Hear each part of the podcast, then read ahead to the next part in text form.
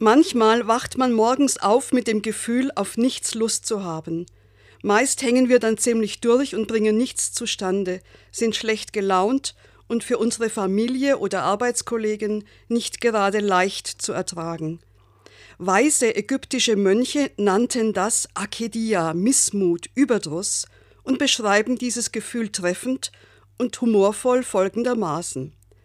Der den Überdruss gepackt hat, sitzt da und starrt zum Fenster hinaus.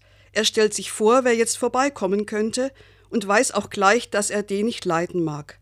Andererseits jammert er, ich bin alleine, niemand mag mich. Vernimmt der Missmutige einen Laut auf der Straße, springt er auf, reißt die Tür auf, fürchtet ein Ungeheuer, das ihn gleich verschlingt oder beschwert sich.